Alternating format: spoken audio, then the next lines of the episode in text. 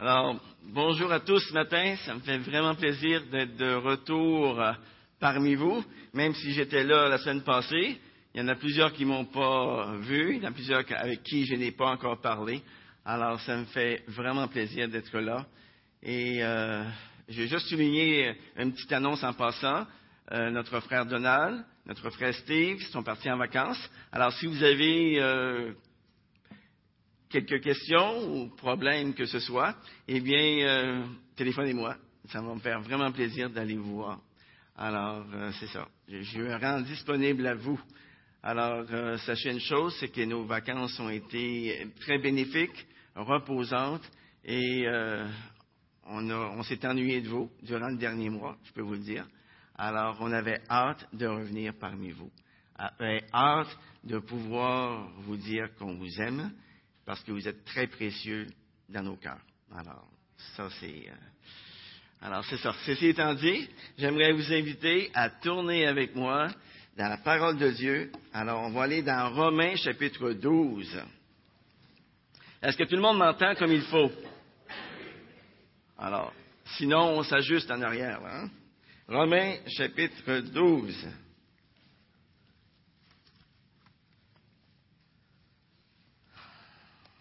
On va lire jusqu'au verset 16, mais je vais commencer à 1 pour nous mettre un petit peu dans l'ambiance de Romains 12. Romains chapitre 12, verset 1, mais ce matin, on va étudier les versets 15 et 16 plus spécifiquement. Mais avant, on va prier. Père éternel, on veut te louer, te remercier pour ta grâce, ta grâce surabondante. Merci Seigneur Dieu parce que, comme on l'a chanté tantôt, on a des milliers et des milliers de raisons de te louer. Merci Seigneur pour ta grâce qui nous accompagne à chaque jour. Merci pour ta bonté qui est là, ta main qui nous tient, qui nous soutient à chaque jour. Seigneur, on veut te louer pour toutes tes bénédictions, toutes tes promesses. Et on veut te prier ce matin que tu ouvres nos cœurs à ta parole, que tu puisses nous enseigner toi-même, Seigneur. Ce n'est pas moi qui veux enseigner ce matin, mais je veux complètement m'effacer afin que les gens qui sont ici puissent entendre ta parole et puissent ensuite la vivre pleinement. En ton nom, pour ta gloire. Amen. Romains chapitre 12, verset 1. Je vous exhorte donc, frères, par les compassions de Dieu, à offrir vos corps comme un sacrifice vivant, saint, agréable à Dieu, ce qui sera de votre part un culte raisonnable.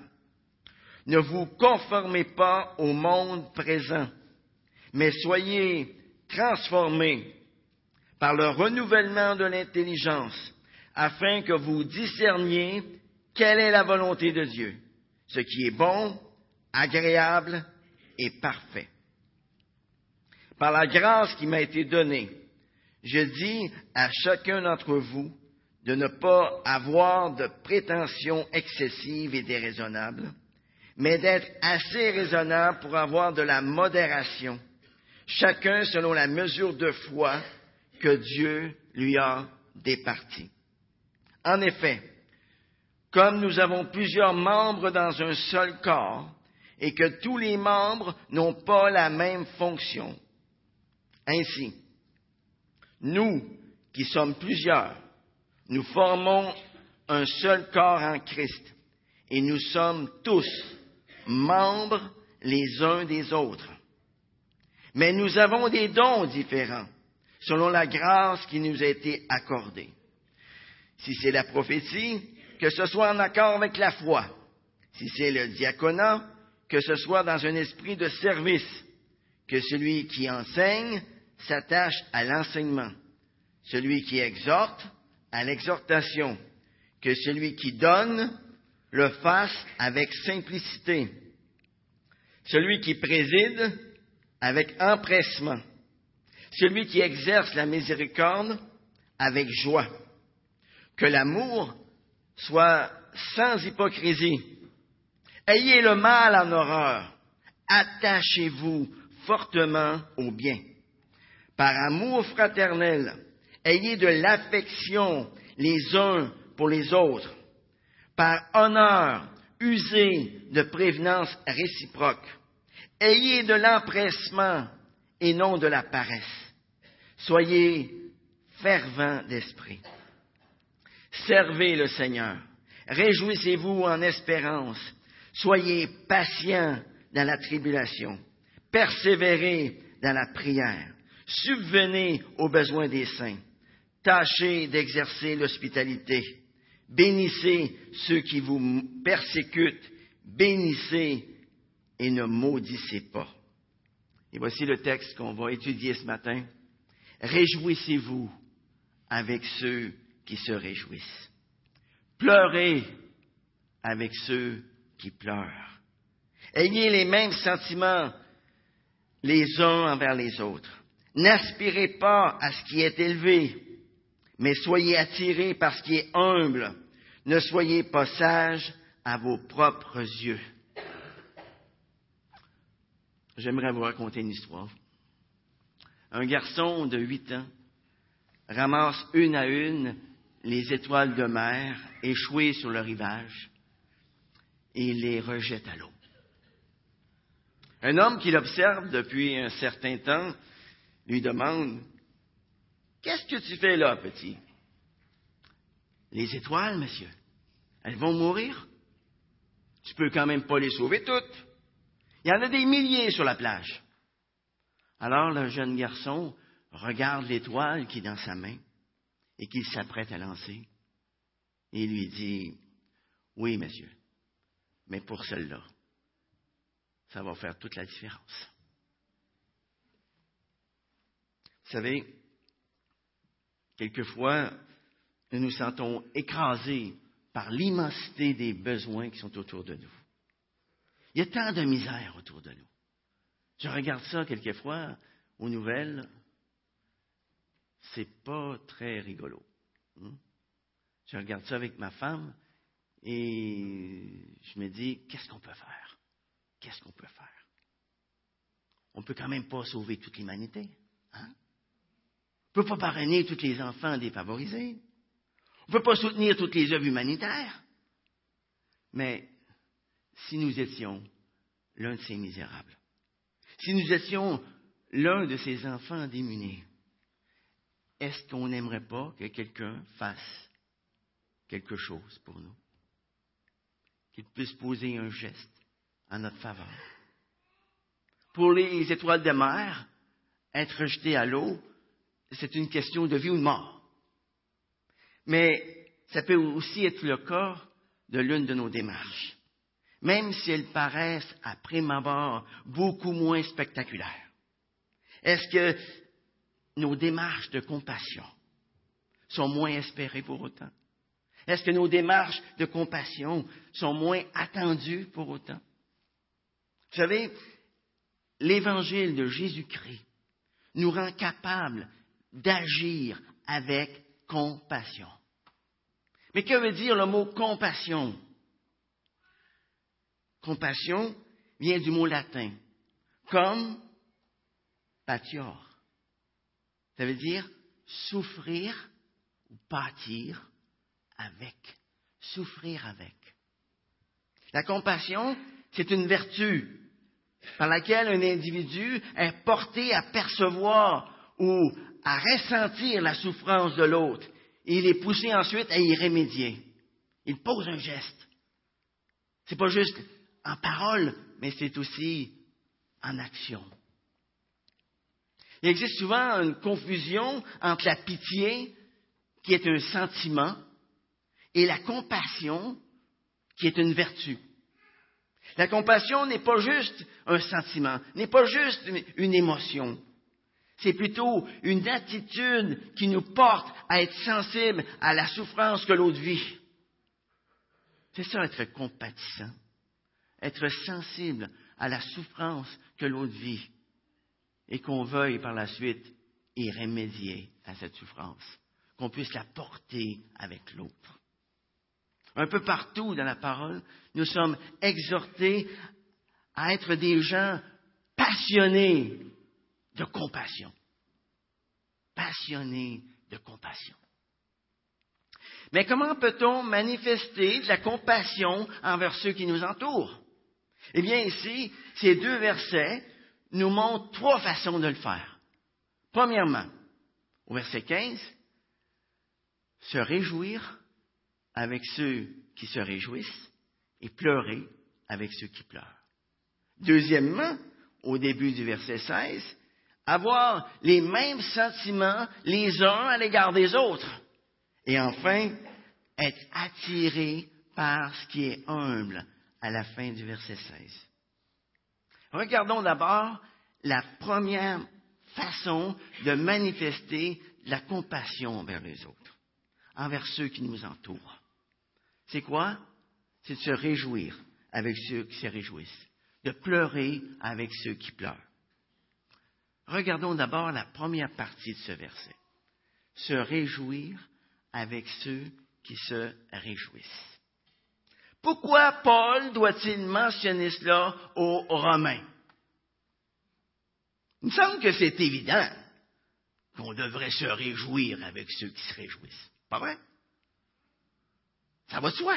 Vous savez, la vie d'un disciple transformé, la vie d'un disciple qui a été renouvelé par l'évangile de Jésus-Christ, mais ça devrait toujours être caractérisé par la vie qui se retrouve dans Romains 12 qu'on vient de lire. C'est un amour sincère, un amour en action. Mais, mais, est-ce que ça vous arrive, vous aussi, de ne pas être si heureux que cela pour quelqu'un d'autre? Hmm? Est-ce que ça vous arrive aussi de vous réjouir au lieu d'être triste? Que vous soyez triste pour quelqu'un qui réussit bien dans la vie?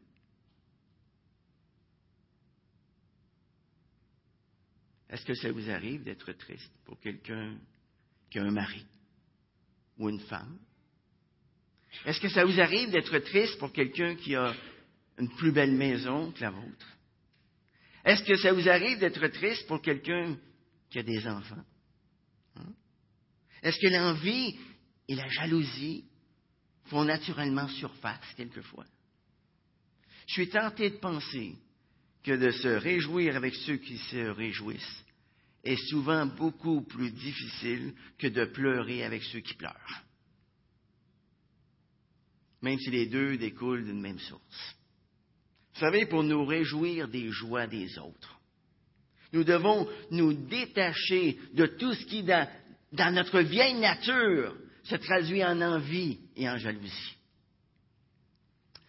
Ça me fait penser à l'annonce de l'Auto-Québec à la télé qui passe quelquefois, hein, où on voit deux personnes qui sont à la pêche. Vous l'avez sûrement vu, cette annonce-là. L'un des deux demande à l'autre, avec un large sourire, Qu'est-ce que ça fait d'avoir gagné à la loto? Et là, l'autre prend, il dit, Eh bien, c'est comme si tu mettais ta main dans la poche d'un manteau que tu n'as pas mis depuis des années. Et que là, tu trouves un 20 piastres. L'autre personne sourit pour euh, signifier son approbation. Mais le gagnant de la loto continue en disant avec une voix lente, ouais, mais c'est 1000 piastres à chaque semaine. L'autre qui est dans la chaloupe, il rit plus du tout, là. Il fait une grimace, il n'est plus capable de se réjouir. Il est devenu envieux, jaloux. Trouvez pas ça difficile, vous autres? Lorsqu'une autre personne jouit d'une reconnaissance, d'une attention qui vous sont refusées et que vous estimez que vous méritez bien mieux que l'autre, hein? Qu'est-ce qui transparaît dans cette attitude? C'est certainement pas le fruit de l'esprit, n'est-ce pas? Quel est le remède que le Seigneur nous donne à l'envie et à la jalousie? Mais il nous donne un beau remède ici. Se réjouir des bénédictions des autres. Se réjouir avec ceux qui sont honorés. Se réjouir avec ceux qui réussissent. Se réjouir. Quel beau remède. Regardons maintenant le côté inverse. La deuxième partie du verset 15 nous dit de pleurer avec ceux qui pleurent. Pleurer avec ceux qui pleurent. Ça aussi, ça nous semble évident à prime abord. Mais dans les faits, est-ce que c'est toujours ça qui se passe dans nos vies? Combien de fois sommes-nous indifférents à la misère des autres? Est-ce que ça vous arrive d'être content quand l'autre a de la misère? Est-ce que ça vous arrive de dire, oh, à le regarder aller, je savais que ça ne fonctionnerait pas, son affaire. Hein? Oh, tu sais, il mérite bien ce qui lui arrive. Enfin, il y a un petit peu de justice sur la terre. Hmm. À l'exemple de Jonas, dont notre, frère Donald nous a parlé l'hiver dernier, eh bien, nous voulons la grâce pour nous et la justice pour les autres. Plutôt que d'être triste devant la désolation des autres, il se peut même que nous ayons de la joie. Mais ça, c'est une joie qui est complètement, mais complètement déplacée. Il se peut même que je sois content, tout simplement, parce que ce n'est pas moi qui souffre. Vous connaissez ce fameux proverbe? Ça aurait pu être pire. Ça aurait pu être moi. Bon, maintenant, quel est le problème avec ceux qui n'ont pas de joie avec ceux qui sont dans la joie et qui n'ont pas de tristesse avec ceux qui sont dans la peine, qui sont dans la tristesse? Le problème numéro un, je vais vous le dire, c'est l'orgueil. L'orgueil. Nous pouvons être tellement absorbés par notre petit moi, notre propre vie, nos propres intérêts, nous n'avons pas envie de nous casser la tête avec ce que les autres sont en train de vivre. On se sent peut-être au-dessus des autres aussi, au-dessus de nos affaires. Il y a un deuxième problème quand même. Ça peut être aussi que nous sommes déprimés. Nous sommes complètement brisés de ce qu'on a pu vivre dans le passé. Une personne découragée personne brisée, a beaucoup de difficultés à se réjouir avec ceux qui se réjouissent, beaucoup de difficultés à pleurer avec ceux qui pleurent. Elle a besoin d'être restaurée, de goûter à la consolation du Seigneur d'abord. Hein? La compassion d'un frère, d'une sœur, peut donner ce qui est nécessaire à l'autre pour qu'il guérisse de ses blessures. Ayons de la compassion, les amis, envers ceux qui ont eu un passé difficile. Ayons de la compassion. Aimons-les. Afin qu'ils puissent être guéris. Vous savez, rire et pleurer, ça, c'est les deux extrêmes dans la vie d'une personne. Dans Jean 2, nous voyons que Jésus était capable de se réjouir avec ceux qui se réjouissaient. Par exemple, il était au noces à Cana pendant plusieurs jours. Et là, il s'est réjoui avec ceux qui se réjouissaient. Hmm? Dans Jean 11, 35, on voit ce même Jésus qui pleure la mort de Lazare. Et ça, malgré toutes les circonstances dans lesquelles il se trouve lui-même. Il, il, est à quelques jours, à quelques jours seulement de sa propre mort sur la croix. Mais il est capable de pleurer avec ceux qui pleurent. Vous voulez mesurer votre ressemblance à Jésus-Christ? Eh bien, elle se mesure simplement à la compassion que vous avez les uns à l'égard des autres. La compassion selon Dieu fait en sorte que nous pouvons nous réjouir avec ceux qui se réjouissent, que nous pouvons pleurer avec ceux qui pleurent. Et cela même si nous vivons présentement au milieu de circonstances difficiles. Seul Jésus qui vit en nous peut nous donner ce genre d'amour. Sans moi, vous ne pouvez rien faire, nous dit Jésus. Rien. Je ne peux pas aimer. Je ne peux pas avoir de la compassion. Je ne peux pas pleurer avec ceux qui pleurent. Je ne peux pas me réjouir avec ceux qui se réjouissent si le Seigneur Jésus ne le fait pas à travers moi. Une deuxième façon de manifester de la compassion envers ceux qui nous entourent, c'est d'avoir les mêmes sentiments les uns à l'égard des autres. Au début du verset 16, il nous dit, ayez les mêmes sentiments les uns envers les autres. C'est là aussi un aspect de la compassion que nous ne pourrons vivre qu'en la puisant en Jésus, qui est notre parfait modèle. Lui qui est le seul à pouvoir nous transformer à son image. Dans notre famille chrétienne, à cause de l'évangile de Jésus-Christ. Bien qu'on soit tous très différents les uns des autres, nous pouvons vivre unis.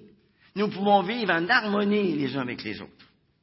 Dans 1 Corinthiens chapitre 1 verset 10, la parole de Dieu déclare, Je vous exhorte donc, frères, par le nom de notre Seigneur Jésus-Christ, à tenir tous le même langage, à ne pas avoir de division parmi vous, mais à être parfaitement unis dans un même esprit et dans un même sentiment. Voyez, c'est possible. Si Dieu nous demande quelque chose, c'est parce que c'est possible. Et c'est possible parce que c'est lui qui nous donne la puissance de le faire. La puissance de le faire.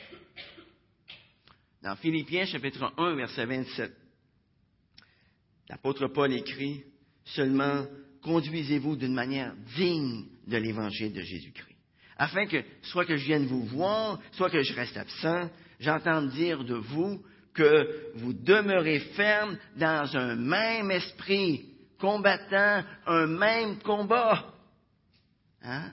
combattant d'une même âme par la foi de l'Évangile. On combat le même combat et on doit le combattre d'une même âme. Et quelques versets plus loin, l'apôtre Paul va écrire aux Philippiens, Rendez ma joie parfaite Ayez un même sentiment. Ayez un même amour. Ayez une même âme. Ayez une même pensée. Avoir les mêmes sentiments, c'est partager les joies et les peines de l'autre. Lorsqu'il s'agit de peine, eh bien, ce partage s'appelle la compassion. Et lorsqu'il s'agit de joie, quel nom peut-on y donner? Eh bien, je ne crois pas qu'il y ait de plus beau nom que le mot amour. Amour. Vous savez, le jour où la joie des autres devient ta joie, le jour où la souffrance des autres devient ta souffrance, le jour où tu es capable de considérer les intérêts des autres comme étant plus importants que les tiens, alors là, tu peux dire que tu aimes. Là, tu peux dire que tu aimes. Ça me fait penser à cette histoire qui s'est déroulée durant la guerre de 30 ans. Vous connaissez la guerre de 30 ans en Europe? Ça s'est passé entre 1618 et 1648. Et un jour, il y avait un groupe de soldats qui se sont arrêtés devant la demeure d'un vieillard, anabaptiste. Alors le chef des cavaliers réclame aussitôt un, un champ de trèfle pour nourrir les chevaux de tout son détachement. Le vieillard conduit les soldats par un chemin qui est bordé de trèfle. Aussitôt, l'officier ne désire pas aller plus loin. Il dit, euh, il ne veut pas aller plus loin. Il dit, OK, OK, ce, trèfle-là me convient parfaitement. Il n'y a pas de problème, on s'arrête ici. Mais le vieillard le supplie de continuer en disant, je vais vous montrer un champ où vous en aurez en abondance pour tous vos chevaux. Alors l'officier le suit, espérant trouver de plus beaux champs encore. Et là, ils arrivent à un grand champ couvert de trèfle mais vraiment pas meilleur que les précédents. Voilà, messieurs, prenez-en comme vous en voulez. Est-ce que vous pensez que l'officier était bien content? Il est en colère.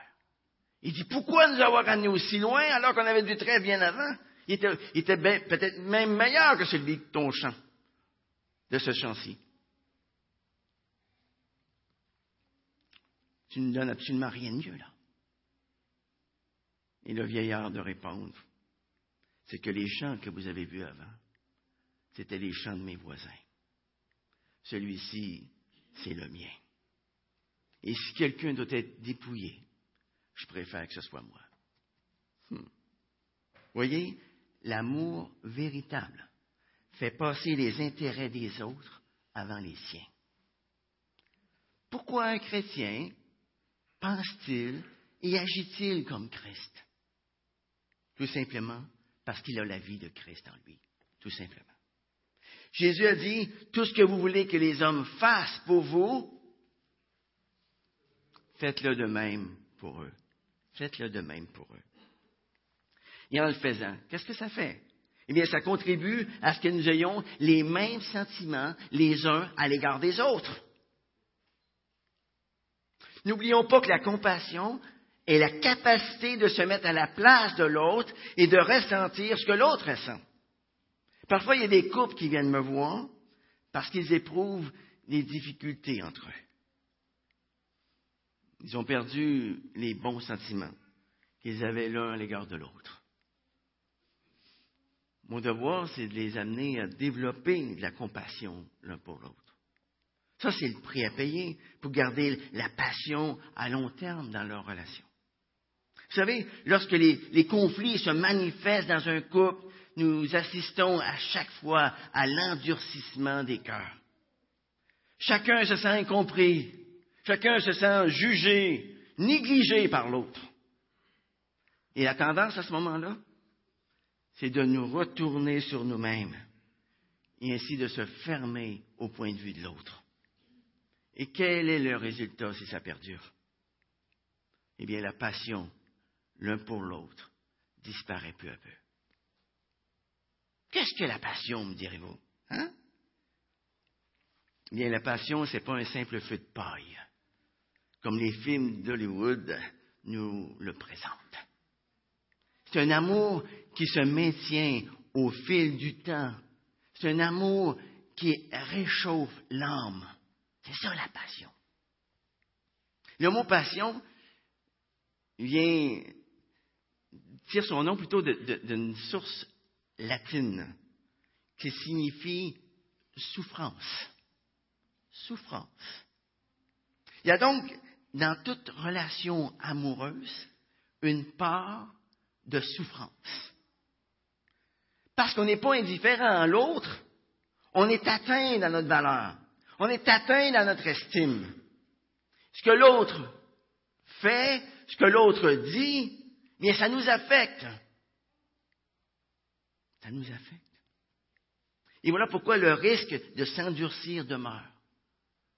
Et quelle est la solution à ce moment-là? Quelle est la solution? La réponse? La compassion. La compassion vient, comme on a vu tantôt, de la même source, latine que le mot passion. Mais cette fois-ci, la compassion veut dire souffrir avec. Souffrir avec. Rappelez-vous qu'il n'y a jamais de passion, de véritable passion, sans compassion. Voilà pourquoi il faut faire tous nos efforts pour chercher à comprendre l'autre plutôt que de chercher à être compris. Voilà pourquoi nous devons faire tous nos efforts pour écouter l'autre au lieu d'essayer d'être écouté à tout prix. Voilà pourquoi nous devons faire tous nos efforts pour aimer l'autre au lieu de chercher à être aimé. Conviendrez avec moi que ce matin, c'est pas facile de faire ça. Il n'y a rien de facile. Il n'y a rien de facile une question se pose à ce stade-ci. Est-ce qu'il y a quelque chose de plus beau dans la vie qu'un jeune couple en amour? Je ne vous demande pas de répondre.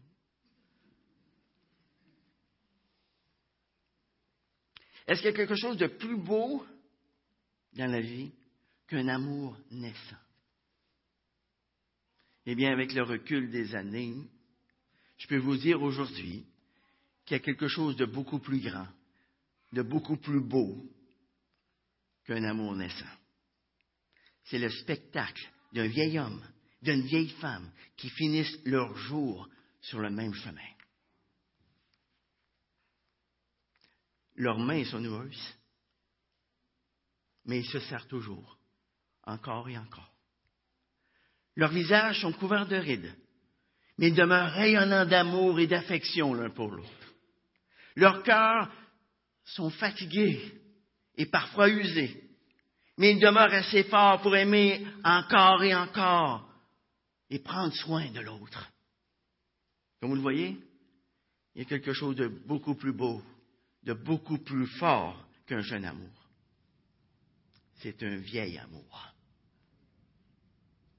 Mais pour vivre un vieil amour, nous devons apprendre à chaque jour à développer les mêmes sentiments l'un à l'égard de l'autre. L'un à l'égard de l'autre. La troisième façon de manifester de la compassion vers ceux qui nous entourent, c'est d'être attiré par ce qui est humble. N'aspirez pas à ce qui est élevé, nous dit le verset 16 ici, mais soyez attirés par ce qui est humble. Et Romains 12, 3 ajoute, par la grâce qui m'a été donnée, je dis à chacun de vous de n'avoir pas de lui-même une trop haute opinion, mais de revêtir des sentiments modestes selon la mesure de foi que Dieu a départie à chacun. John Ortberg. Est-ce que vous connaissez John Ortberg? Vous n'avez jamais eu le plaisir de l'entendre? Eh bien, euh, il est actuellement pasteur aux États-Unis. Il a dit un jour, Ah, j'aimerais bien être humble, mais qu'est-ce qui va arriver si personne ne le remarque?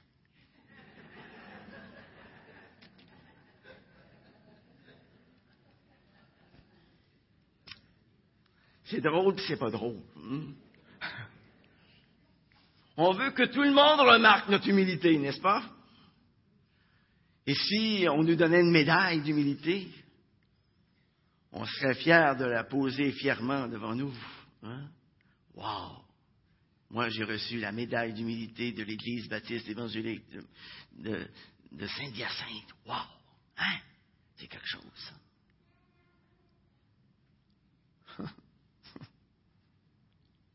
Vous savez, l'orgueil, c'est toujours le premier élément qui détruit l'harmonie dans un couple. C'est le premier élément qui détruit l'harmonie dans une famille. C'est le premier élément qui détruit l'harmonie dans notre société et l'harmonie dans l'Église. Aussitôt que vous voyez l'orgueil percer, dites-vous bien une chose, l'harmonie a pris le bord. L'harmonie a pris le bord. L'humilité, ce n'est pas seulement une question d'arrêter de se regarder, d'arrêter de se mettre en premier. L'humilité, c'est pas simplement d'être, de ne pas être égoïste, puis de devenir altruiste. Non. L'humilité, c'est d'arrêter de regarder à soi. L'humilité, c'est de fixer nos yeux sur Christ et sur sa volonté à notre égard. Si tu es humble sans Christ aujourd'hui, ça ne marchera pas. C'est simple. Car sans Jésus-Christ, l'humilité, ça devient ton affaire. Et c'est tout simplement de l'orgueil déguisé. La véritable foi se manifeste lorsque nous cessons de regarder à nous-mêmes et que nous regardons à Christ. Les humbles, c'est quoi un humble? Hmm? Les humbles, selon la Bible, ce sont ceux qui savent qu'ils ne peuvent pas s'en sortir par eux-mêmes. Et par conséquent, qu'est-ce qu'ils font? Ils s'attendent à Dieu pleinement. Pleinement. Aspirer à ce qui est humble.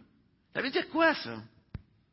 C'est de dire comme Marie, la mère de Jésus je suis la servante, je suis l'esclave du Seigneur, qu'il me soit fait selon ta parole. L'humilité conduit à un vif désir de faire la volonté de Dieu. Les, amis, prenons-nous au sérieux l'humilité dans notre vie. Prenons-nous au sérieux l'humilité dans notre couple. La Bible nous enseigne à mettre l'humilité en pratique au sein de notre mariage. Par exemple, la Bible invite les femmes à respecter, à admirer leur mari. Et elle invite les maris à aimer leurs femmes. Comment? Comme Christ a aimé l'Église. Souvenons-nous que c'est pour son peuple que Jésus a accepté de mourir sur la croix. Et il l'a fait dans l'humilité la plus complète. Philippiens 2, 5 à 8 nous dit, Ayez en vous les sentiments qui étaient en Jésus-Christ. Mais quels étaient les sentiments qui étaient en Jésus-Christ? Lequel, existant en forme de Dieu, n'a point regardé comme une proie arrachée d'être égal avec Dieu, mais il s'est dépouillé lui-même en prenant une forme de serviteur, en devenant semblable aux hommes, et ayant paru comme un simple homme, il s'est humilié lui-même, se rendant obéissant jusqu'à la mort, jusqu'à la mort sur la croix. La parole de Dieu nous exhorte, les amis, à prendre Jésus-Christ comme modèle d'humilité pour nos vies. Et pour cela, il nous dit, ne soyez point sages à vos propres yeux. Ne soyez point sages à vos propres yeux. Dans l'Ancien Testament, dans Isaïe 5, verset 21, eh bien, il nous donne la raison de ne pas être sage à nos propres yeux. il déclare malheur, malheur à ceux qui sont sages à leurs propres yeux. Malheur à ceux qui se croient intelligents. Il y a quelqu'un qui a dit un jour, si je pouvais acheter quelqu'un pour la valeur qu'il a vraiment, et le revendre ensuite pour le prix qu'il pense valoir, je serais extrêmement riche. L'orgueil gonfle démesurément notre sens de notre importance personnelle. Jacques 4.10 nous conseille plutôt de nous humilier devant le Seigneur, afin qu'il nous élève en temps voulu. En temps voulu par lui. Hein? En passant, vous remarquerez une chose. La personne qui est sage à ses propres yeux l'est rarement aux yeux des autres. Dans les évangiles, nous voyons que les pharisiens avaient la fâcheuse tendance d'être sages à leurs propres yeux. Et dans Luc 14, Jésus va avoir un échange avec eux. Et dans les versets 12 à 14, il donne un remède à leur orgueil. Et quel est ce remède que Jésus leur donne? Il les invite à se tourner vers les plus démunis avec compassion. Jésus leur demande de se tourner vers les pauvres. Il leur demande de se tourner vers les handicapés. Il, leur demande de se tourner vers les aveugles, vers les perdus. Vous savez, on devrait être comme la statue de la liberté. Je ne sais pas si vous avez déjà remarqué la statue de la liberté. Elle est comme ça. Hein? Elle est comme ça. Je l'ai regardée l'autre fois, elle était comme ça. Je pense pas qu'elle a changé depuis ce temps-là. Elle a les bras tendus, hein? Qui signifie amenez-moi ceux qui sont fatigués. Amenez-moi ceux qui souffrent. Amenez-moi les pauvres. Amenez-moi les riches. Amenez-moi ceux qui cherchent. Notre amour doit ressembler à l'amour de Dieu, assez grand pour inclure tout le monde. Dieu a tant aimé le monde qu'il a donné son Fils unique, afin que quiconque croit en lui ne périsse point, mais qu'il ait la vie éternelle. Est-ce que votre amour cherche à atteindre les autres? Il faut de la compassion, les amis. Il faut de la compassion pour se concentrer sur les autres plutôt que sur nous-mêmes. Il faut de la compassion pour garder un esprit ouvert qui se laisse enseigner. Mais la compassion, ce n'est pas juste une option pour quelques zélés spirituels. C'est une obligation pour tous ceux qui veulent suivre Jésus. Dans Matthieu chapitre 9, verset 36, nous voyons qu'à la vue des foules, Jésus fut ému de compassion pour elle, parce qu'elle était languissante et abattue, comme des brebis qui n'ont point de berger. Est-ce que nous avons ce genre de compassion, les amis, durant la semaine, dans notre famille? Est-ce que nous avons ce même genre de compassion durant la semaine, dans notre milieu de travail? Est-ce que nous avons ce genre de compassion avec nos voisins, ceux qui nous environnent? Vers la fin du film Nuremberg, je ne sais pas s'il y en a qui l'ont vu ici, ce film, le médecin qui participe au procès dit à peu près ceci au procureur de la couronne. J'ai réalisé durant ce procès que la racine du mal, c'est l'absence de compassion. La racine du mal, c'est l'absence de compassion. L'absence de compassion conduit au mépris, qui nous pousse à ne faire aucun cas de l'autre, qui nous pousse à le regarder de haut, qui nous pousse à le traiter avec dureté et à le considérer comme étant inférieur. Mais la compassion chasse de nos cœurs la jalousie et l'envie. Et par le fait même, elle chasse les rivalités entre nous, la recherche des vaines gloires. La compassion chasse de notre vie l'amertume, la colère, l'anémosité, les clameurs, c'est-à-dire les cris, la calomnie et toutes sortes d'espèces de méchanceté. C'est ça qu'elle se fait, la compassion. Lorsque la compassion arrive, ces choses-là disparaissent. Elles s'envolent en fumée. Eh bien, que le Saint-Esprit, les amis, nous remplisse de compassion les uns à l'égard des autres. Que le Saint-Esprit nous remplisse de cet amour qui va nous amener à user de prévenance réciproque et qui va nous amener à servir les autres sans avoir aucune, mais aucune attente en retour.